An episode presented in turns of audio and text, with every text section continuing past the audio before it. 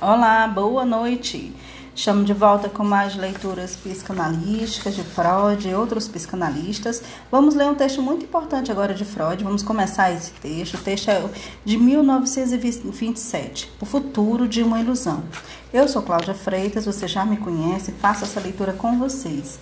Esse texto ele tem 10 tópicos. Vamos ver no decorrer da, da nossa leitura agora inicial se a gente vai fazer a pausa entre um ou ler a cada dois tópicos, a gente dá uma pausa e faz uma nova gravação. Estou lendo pela Companhia das Letras, é o volume 17 das obras completas, e na página 232 começo a leitura. Quem desejar acompanhar, sinta-se à vontade. Inicio a leitura. Quando alguém viveu longo tempo no âmbito de determinada cultura e frequentemente se empenhou em estudar suas origens e a trajetória da sua evolução, também se sente tentado em algum momento a volver o olhar para outra direção e perguntar que destino aguarda essa cultura e que transformações deverá sofrer. Mas logo percebe que o valor de uma investigação dessas é já de antemão comprometido por diversos fatores. Primeiramente porque há muitos, porque há poucos indivíduos capazes de ter uma visão abrangente da empresa humana em todas as suas ramificações. Para a maioria deles, foi necessário restringir-se a uma só área ou poucas. No entanto, quanto menos se sabe do passado e do presente, tanto mais incerto é o juízo acerca do futuro. Em segundo lugar, porque precisamente nesse juízo intervém de uma maneira difícil de avaliar as expectativas de cada sujeito. E estas se relacionam a fatores puramente pessoais de sua vivência, a sua atitude de maior ou menor esperança diante da vida, tal como lhe foi dada pelo temperamento, pelo sucesso ou fracasso. E há, por fim, o fato notável de que geralmente as pessoas vivem o presente de modo ingênuo, digamos, sem apreciar devidamente o seu conteúdo. Primeiro, necessitam ganhar distância dele, isto é, o presente deve se tornar passado a fim de fornecer pontos de apoio para se julgar o futuro. Portanto, quem cede à tentação de se manifestar sobre o futuro provável de nossa cultura deve levar em conta essas dificuldades e também a incerteza inerente a toda predição. Disso resulta no tocante a mim que, fugindo de tão grande tarefa, buscarei o mesmo pequeno setor que até hoje requereu minha atenção, assim que determinei sua posição no quadro maior das coisas. A cultura humana refiro-me a tudo aquilo em que a vida humana se ergueu acima de suas condições animais e em que se diferencia da vida animal. E eu me recuso a distinguir a cultura de civilização, apresenta notoriamente dois aspectos àquele que a observa. Por um lado, abrange todos os conhecimentos e habilidades que os homens adquiriram para controlar as forças da natureza e dela extrair os bens para a satisfação das necessidades humanas. E, por outro lado, todas as instituições necessárias para regulamentar as relações entre os indivíduos e, em geral, a distribuição dos bens obteníveis. Essas duas faces da cultura não são independentes uma da outra. Primeiro, porque as relações recíprocas do indivíduo são profundamente influenciadas pelo grau de satisfação pulsional que os bens existentes possibilitam. Em segundo lugar, porque o próprio indivíduo pode assumir a condição de um bem na relação com outro, uma vez que este utilize sua força de trabalho ou tome como objeto sexual e, em terceiro lugar, porque todo indivíduo é virtualmente um inimigo da cultura, que, no entanto, deveria ser o interesse humano geral. É digno de nota que os seres humanos, embora incapazes de viver no isolamento, sintam como um fardo os sacrifícios que a civilização lhes requer para tornar possível a vida em comum. Portanto, a civilização tem de ser defendida contra o indivíduo Todos os seus regulamentos, instituições e decretos são postos a serviço dessa tarefa. Objetivo não apenas efetuar certa distribuição dos bens, mas também mantê-la. E, de fato, tende a proteger os impulsos hostis dos seres humanos, tudo daquilo, tudo aquilo que serve ao domínio da natureza e à produção de bens. As criações humanas são facilmente destruídas. A ciência e a técnica responsáveis por sua existência podem ser utilizadas também para sua aniquilação. Assim, tem-se a impressão de que a civilização foi algo imposto a uma grande, a uma maioria recalcitrante por uma minoria que soube se apropriar dos meios de poder e de coação. Naturalmente, cabe supor que tais dificuldades não são da própria essência da cultura, mas determinadas pelas imperfeições das formas culturais até agora desenvolvidas. E realmente não é difícil apontar esses defeitos. Enquanto a humanidade fez contínuos avanços no controle da natureza, podendo esperar avanços ainda maiores, não se constata seguramente um progresso igual na regulação dos assuntos humanos e provavelmente em todas as épocas, como agora novamente, muitos indivíduos se perguntaram se valia mesmo a pena defender tal porção de conquista cultural. Pode-se acreditar que seria possível um reordenamento das relações humanas que eliminasse as fontes de descontentamento com a civilização, por renunciar à coação e à repressão das pulsões, de modo que as pessoas pudessem se dedicar à obtenção e fruição dos bens sem serem perturbadas pela discórdia interna. Seria a idade de ouro, mas é duvidoso que possa tornar-se realidade. Parece isto sim, que toda cultura tem de se basear na coação e na renúncia pulsional. Nem mesmo parece seguro que, na ausência da coação, a maioria dos indivíduos se dispõe a assumir a execução do trabalho requerido para a obtenção de novos bens vitais. É necessário, creio, levar em conta o fato de que em todos os seres humanos se acham tendências destrutivas, ou seja, antissociais e anticulturais, e de que estas, em grande número de pessoas, são fortes o bastante para determinar sua conduta na sociedade humana. Esse fato psicológico tem importância decisiva para a avaliação da cultura humana. Se antes pudermos podemos acreditar que o essencial nesta seria o domínio da natureza para a obtenção dos bens vitais e que os perigos que a ameaçam poderiam ser afastados mediante uma adequada distribuição deles entre os indivíduos. Agora, a ênfase parece ter se movido no campo material para o psíquico. Torna-se decisiva a questão de se e até onde é possível reduzir os fardos dos sacrifícios funcionais impostos aos seres humanos, reconciliá-los com eles que inevitavelmente permanecem e compensá-los por isso. Tão imprescindível quanto a coação ao trabalho cultural é o domínio da massa por uma minoria, pois as massas são ignaras e indolentes, não gostam de renunciar às pulsões. Argumentos não as persuadem de que tal renúncia é inevitável. E seus indivíduos reforçam uns aos outros na indulgência com o próprio desgregamento. Apenas as influências por indivíduos exemplares que reconhecem como líderes, elas podem ser induzidas aos trabalhos e privações de que depende a existência da civilização. Tudo vai bem quando esses líderes são pessoas que têm superior discernimento das necessidades da vida e que chegaram ao domínio dos próprios desejos pulsionais. Mas há o perigo de, a fim de não perder sua influência, elas cederem mais à massa do que a estas. Então, parece necessário que disponham de meios de poder que os tornem independentes da massa. Em resumo, suas características, bastante como os dos seres humanos, são responsáveis pelo fato de as instituições da cultura poderem ser mantidas apenas através de certo grau de coação. Eles não se inclinam espontaneamente a trabalhar e os argumentos são ineficáveis contra as suas paixões. Sei o que poderá dizer contra essas observações.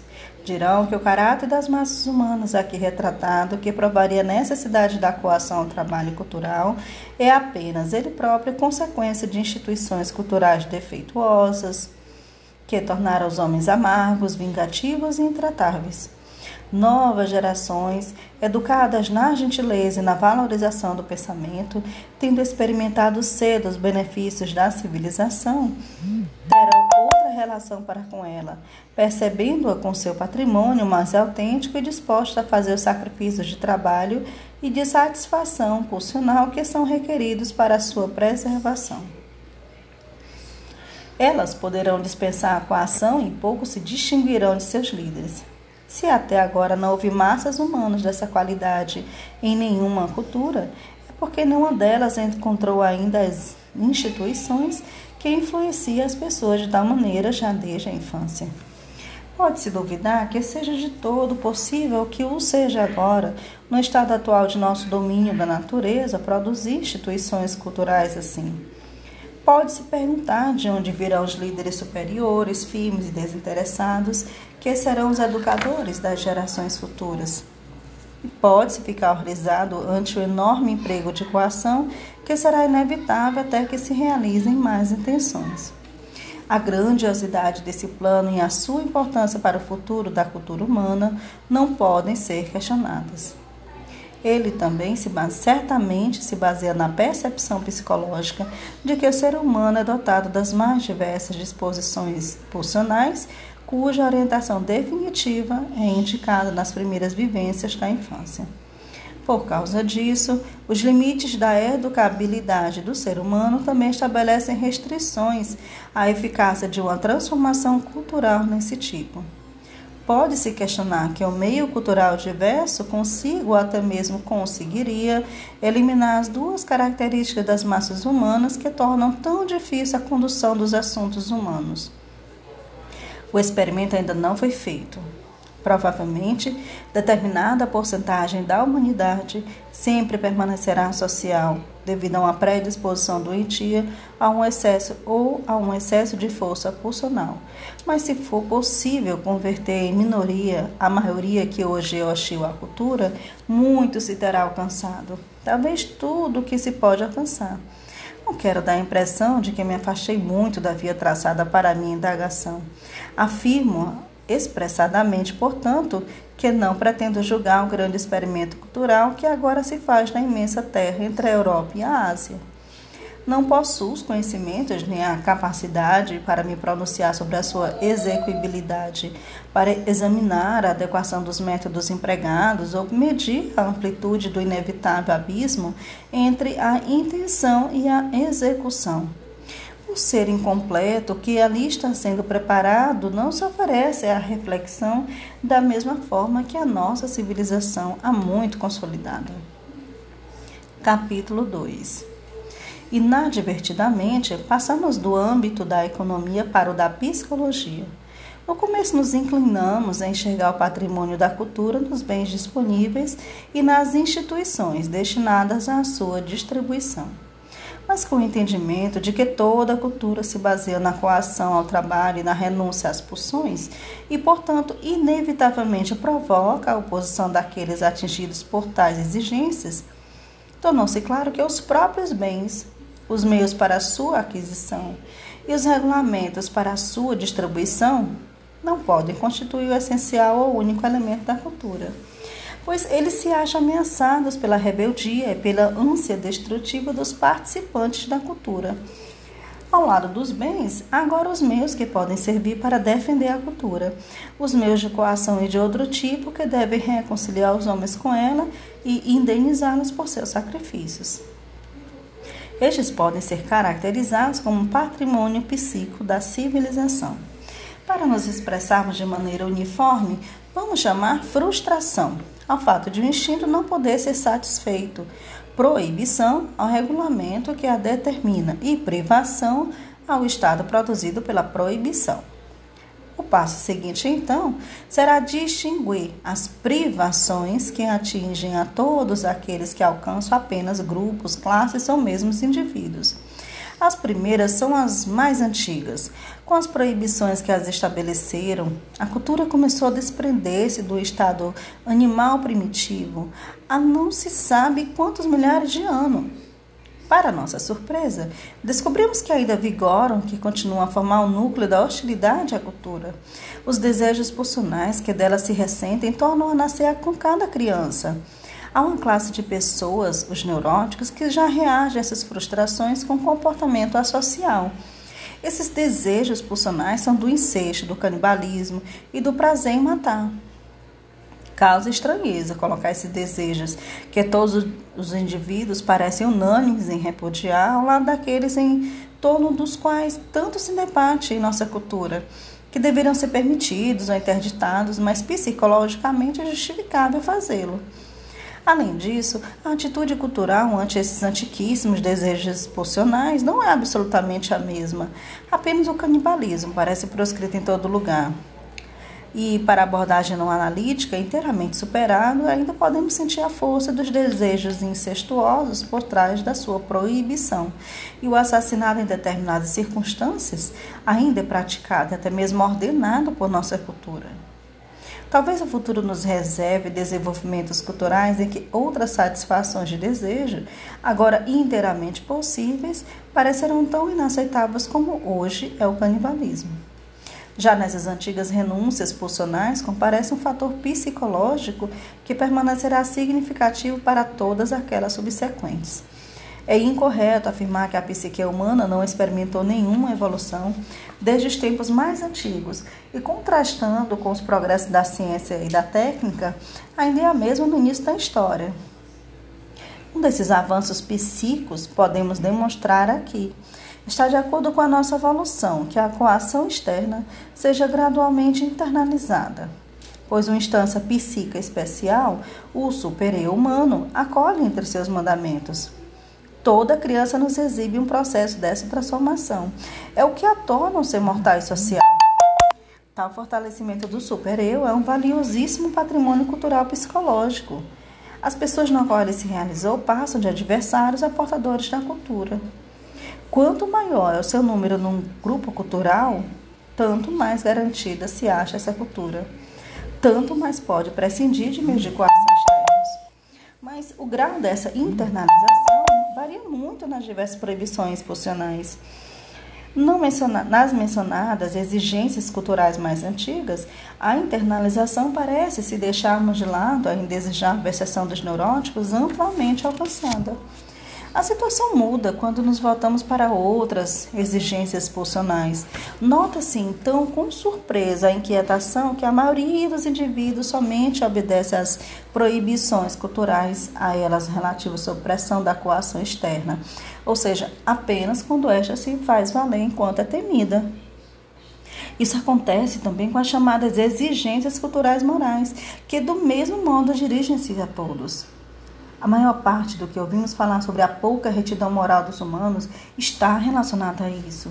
Muitíssimas pessoas civilizadas que recuariam horrorizadas ante assassinato e incesto não se negam à satisfação da sua cobiça, de seu prazer em agredir, de seus apetites sexuais, não deixam de prejudicar outras com mentiras, fraudes, calúnias, se puderem fazer isso impunemente. E sempre foi assim, ao longo de muitas épocas da civilização. Quanto às restrições que concernem apenas a determinadas classes da sociedade, encontramos condições duras e que jamais foram ignoradas. É de esperar que estas classes desfavorecidas invejem as prerrogativas das privilegiadas e tudo façam para livrar-se de suas privações extras. Quando isso não for possível, haverá uma duradoura insatisfação no interior dessa cultura que poderá conduzir a rebeliões perigosas.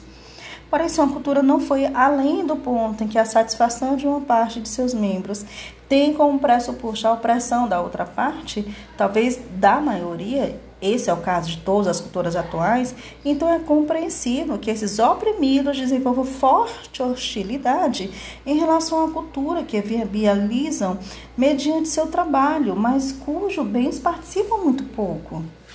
Assim, não se pode esperar uma internalização das proibições culturais nos oprimidos. Pelo contrário, eles não se dispõem a reconhecê-las empenham-se em destruir a própria cultura e, eventualmente, abolir seus pressupostos.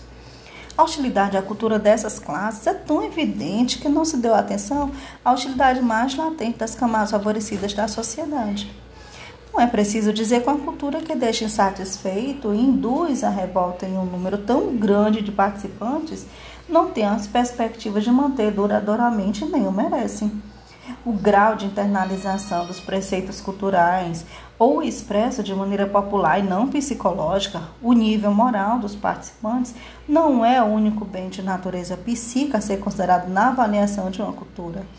Há também o seu patrimônio de ideais e criações artísticas, ou seja, satisfações que podem ser obtidas de ambos com muita facilidade se tende a incluir entre os bens psíquicos de uma cultura os seus ideais, ou seja, as estimativas dos que seriam as realizações mais elevadas e mais dignas a serem buscadas.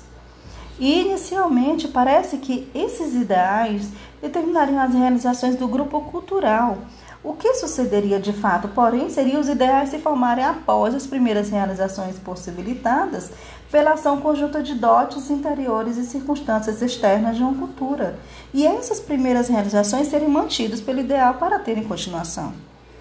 Logo, a satisfação que o ideal oferece aos participantes da cultura é de natureza narcísica, baseia-se no orgulho pela realização já conseguida para ser completa, necessita da comparação com as outras culturas, que se dedicaram às outras realizações, desenvolveram outros ideais.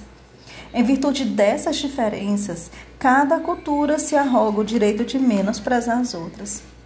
Dessa maneira, os ideais de cultura se tornam ensejo para a discórdia e inimizade entre diferentes grupos culturais, como claramente se vê entre as nações. A satisfação narcísica advinda do ideal cultural é também uma das, for das forças que atuam eficazmente contra a hostilidade à cultura no interior do grupo cultural. Não apenas as classes privilegiadas que desfrutam os benefícios dessa cultura, mas também os oprimidos podem partilhar dessa satisfação, pois o direito de desprezar aqueles de fora os compensa pelos danos que sofrem no seu próprio grupo. O indivíduo pode ser um miserável plebeu, importunado por dívidas ou pelo serviço militar, mas é um cidadão de Roma, tem seu quinhão na tarefa de dominar outras nações e ditar-lhe as leis. Mas essa identificação dos oprimidos com a classe que os, que os domina e explora é parte é apenas parte de um contexto maior. Aqueles que podem estar afetivamente ligados a esta, apesar da hostilidade, enxergam nos senhores os seus ideal, o seu ideal. Se não existissem tais relações fundamentalmente satisfatórias, seria incompreensível que certas culturas se conservassem por tanto tempo. Não obstante, é justificada a hostilidade de grandes massas de outro gênero é a satisfação que a arte confere aos participantes de um grupo cultural. Embora permaneça geralmente inacessível às massas, absorvidas no trabalho, extenuante e desprovida de educação sexual, educação pessoal. A arte, como há muito sabemos, oferece satisfações substitutivas para as mais antigas renúncias ligadas à cultura ainda hoje as mais profundas sentidas, e por isso contribui mais do que qualquer outra coisa para reconciliar-nos com sacrifícios que envolvam essas renúncias. Por outro lado, suas criações elevam os sentimentos de identificação de que todo grupo cultural necessita ao dar ensejo às experiências emocionais vivenciadas conjuntamente e altamente apreciadas mas também serve a satisfação narcísica quando apresenta as realizações de determinadas culturas e lembra de forma impressionante os seus ideais. Ainda não foi mencionado que talvez seja o mais importante elemento do inventário psíquico de uma cultura, suas ideias religiosas no mais amplo sentido. Em outras palavras, a serem justificadas mais adiante su suas ilusões. Fim do artigo.